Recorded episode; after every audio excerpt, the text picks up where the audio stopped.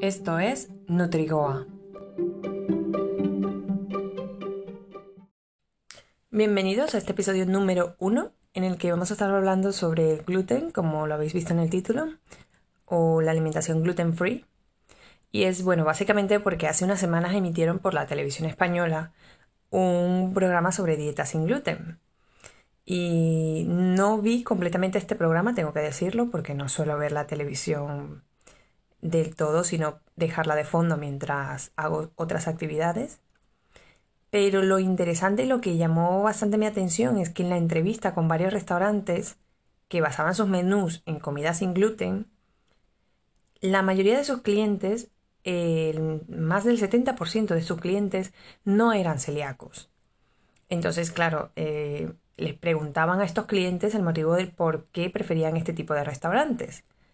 Y había una coincidencia de dos factores motivacionales, aunque ambos con el mismo propósito, que era el de seguir las recomendaciones de celebridades.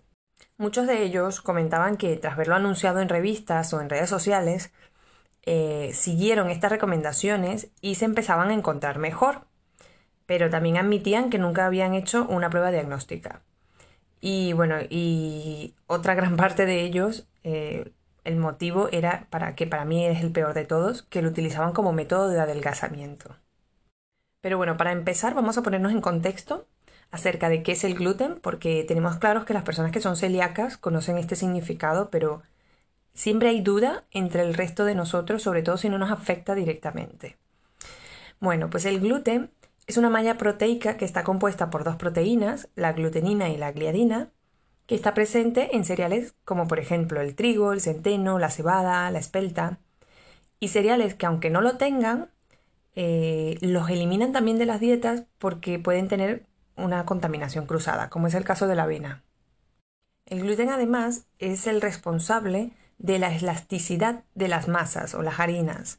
Por eso no sé si habéis probado los panes gluten free por solo curiosidad, pero estos panes no tienen esa consistencia esponjosa que caracteriza a los panes hechos de harina de trigo normal. ¿Y qué hace el gluten en personas que son celíacas? Pues lo que hace es que básicamente daña la pared intestinal, reduciendo las vellosidades o los filamentos que recubren el intestino delgado y que son los responsables de absorber los nutrientes hacia el flujo sanguíneo. A medida que, estos, que estas vellosidades, estos filamentos se van atrofiando, esta misma superficie va disminuyendo y obviamente el intestino no puede hacer su trabajo, por lo que puede causar deficiencia de nutrientes, anemia, problemas digestivos y riesgo de otras enfermedades. Ahora bien, esto es si de verdad existe una intolerancia, pero hay casos en los que se presenta sencillamente una sensibilidad al trigo o lo que se conoce como sensibilidad no celíaca al gluten, que se puede dar, por ejemplo, por un crecimiento bacteriano. Y en este caso, al disminuir los alimentos como el trigo, la cebada o el centeno, los pacientes pueden mejorar los síntomas sin necesidad de quitar todo ese gluten de la alimentación. De hecho, en la actualidad el porcentaje mundial de las personas con sensibilidad al gluten no celíaca está en torno al 9%, a diferencia de los celíacos diagnosticados que se encuentran alrededor del 2% de prevalencia en la población. Entonces, si tenemos estos datos que nos indican que la población afectada realmente es menor, ¿por qué hay tanto comercio detrás del gluten free y por qué está de moda hasta quitarlo de la mente? Bueno, básicamente por lo que comentaba al principio del programa de televisión. Muchas veces es por modas, que no significa que estén libres de peligro, o en segundo plano por testimonios personales que aunque no establezcan una eficacia, eh, solemos escucharlos.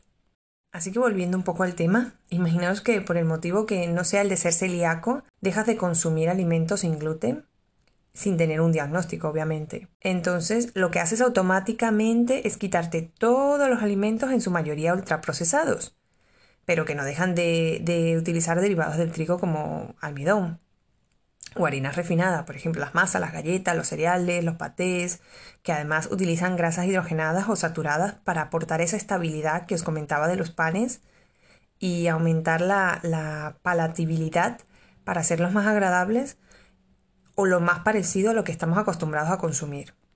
Y es allí, bueno, donde reside la principal causa de la pérdida de peso.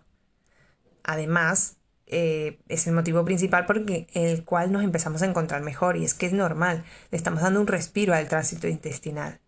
Entonces, ya aquí empezamos a desmontar la teoría de que comer gluten o comer sin gluten, más bien, eh, nos hace adelgazar. Sí, vale, pero si es que tu alimentación se basaba en ultraprocesados y los dejas de consumir, mm, da igual si comes sin gluten o que comas con gluten es causa y efecto. Y obviamente, al dejar estos ultraprocesados, te vas a empezar a encontrar mejor. Es un respiro, es lo que digo, es un mejor tránsito intestinal. Así que bueno, sigues con tu alimentación hasta que, en vez de consumir esas verduras, esas hortalizas, las industrias te empiezan a colocar productos que tanto anhelabas, pero que tuviste que quitar y te estampan obviamente una pegatina, una etiqueta de gluten free. ¡Qué felicidad! Al fin, al fin puedo comerme esa magdalena, esos cereales de desayuno, esas galletas sin gluten.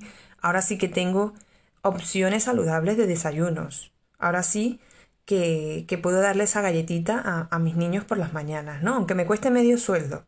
Porque eh, también tengo que decir, es que estos productos son bastante costosos, o por lo menos aquí en España. Y, es lo primero en lo que, eh, lo que se quejan las personas cuando se supone que cambian sus hábitos. Así que automáticamente pasamos a culpabilizar a las políticas sanitarias, a la salud pública, porque bueno, son pocos considerados. ¿Y qué pasa ahora? ¿Qué es lo que nos sucede? Bueno, que todo va cuesta abajo, porque la mayoría de los alimentos que son gluten free, bueno, pues contienen esos espesantes, saborizantes o ingredientes que finalmente se resumen en un alto contenido calórico perjudicial sin aporte nutricional.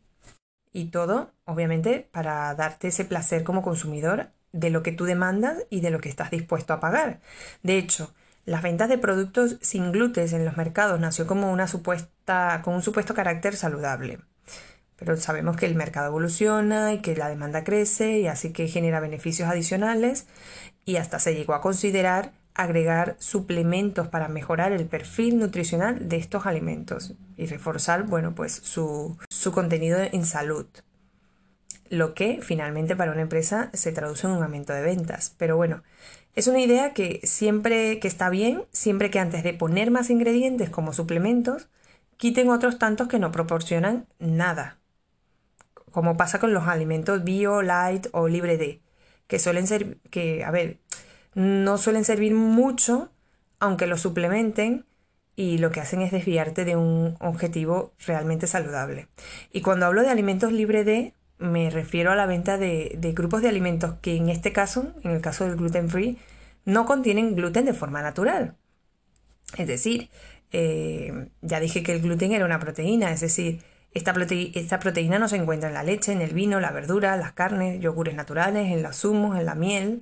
Entonces, aunque se vendan como libre de gluten y enriquecidos, no se pueden incluir en estas menciones. Así que bueno, lo, principal para esto es que si dejamos de consumir productos sin gluten y empezamos a llevar una alimentación mm, realmente saludable basada en cereales permitidos, legumbres, frutas, hortalizas, semillas, proteínas según la preferencia de cada quien, siempre es recomendable que un nutricionista te lleve un control eh, de la dieta durante el cambio y según el diagnóstico individualizado para que puedas compaginarlo bueno, con algún producto etiquetado o procesado o ultraprocesado, sin tener estas alimentaciones tan rígidas por desconocimientos que finalmente no son saludables por más verdura que consumas. Normalmente lo que se hace en consulta eh, para establecer un diagnóstico y saber diferenciar si lo que padeces es una sensibilidad o una intolerancia, es que los nutricionistas o dietistas nutricionistas intentan ir probando la alimentación con seguimientos, evaluando, bueno, pues los síntomas gastrointestinales, extraintestinales, como dolores de cuerpo, digestivos, hinchazón, cansancio, pérdida de peso. Y, y por otro lado, pues también se puede hacer un estudio de la propia proteína o del intestino para asegurar que realmente eres intolerante, alérgico o sensible. Es decir, si hay una predisposición genética de la enfermedad o una respuesta inmunológica o no la hay. ¿Y por qué es importante hacer este tipo de diagnóstico? Bueno, pues porque cuando nos encontramos con problemas asociados a la alimentación, influidos por autodiagnósticos, es complicado redirigir a una persona sobre todo porque muchos pacientes que lidian con desórdenes alimenticios, incluyendo bueno, factores personales o emocionales, siempre empiezan su declive alimenticio por dietas de exclusión. Por eso es súper importante acudir a, a un profesional que te pueda ayudar siempre cuando quieras eliminar ciertas cosas de la alimentación. Aunque lo positivo de todo esto, y hay que decirlo, es que a nivel de consumidor hemos llegado a un punto en donde si quieres ir a un café o a un restaurante y dices que comes sin gluten, la gente ya sabe de lo que estás hablando. Cada vez tenemos más opciones para elegir y no es considerado tanto un problema en el ámbito social, sobre todo en las ciudades más grandes, porque soy consciente de que en las ciudades más pequeñas falta mucho por mejorar la oferta y que la variedad es un poco más escasa. Y es que al final, así seamos intolerantes o no, la clave como consumidor siempre será estar atentos al etiquetado nutricional y a los ingredientes y sobre todo ponernos en manos de una persona que sea em, especialista y que se adapte a nuestras necesidades para que nos den un diagnóstico individualizado. Así que hasta aquí este resumen muy muy cortito acerca del gluten para bueno expresar mi indignación sobre todo de cómo en muchos casos con la alimentación llevamos un consumismo injustificado, sin conocimiento y basándonos en recomendaciones de personas que no son profesionales en la materia. Espero que os pueda ayudar a plantearos mejor los hábitos saludables y dejar de enemistarnos con alimentos que quizás no son la causa de nuestro problema. Muchas gracias a todos por escucharme y hasta la próxima. Ah, bueno, otra cosa. Si queréis que os hable de algún tema en particular, bueno, yo no creo que haga falta que os lo diga, porque aquí la nueva soy yo. Adiós.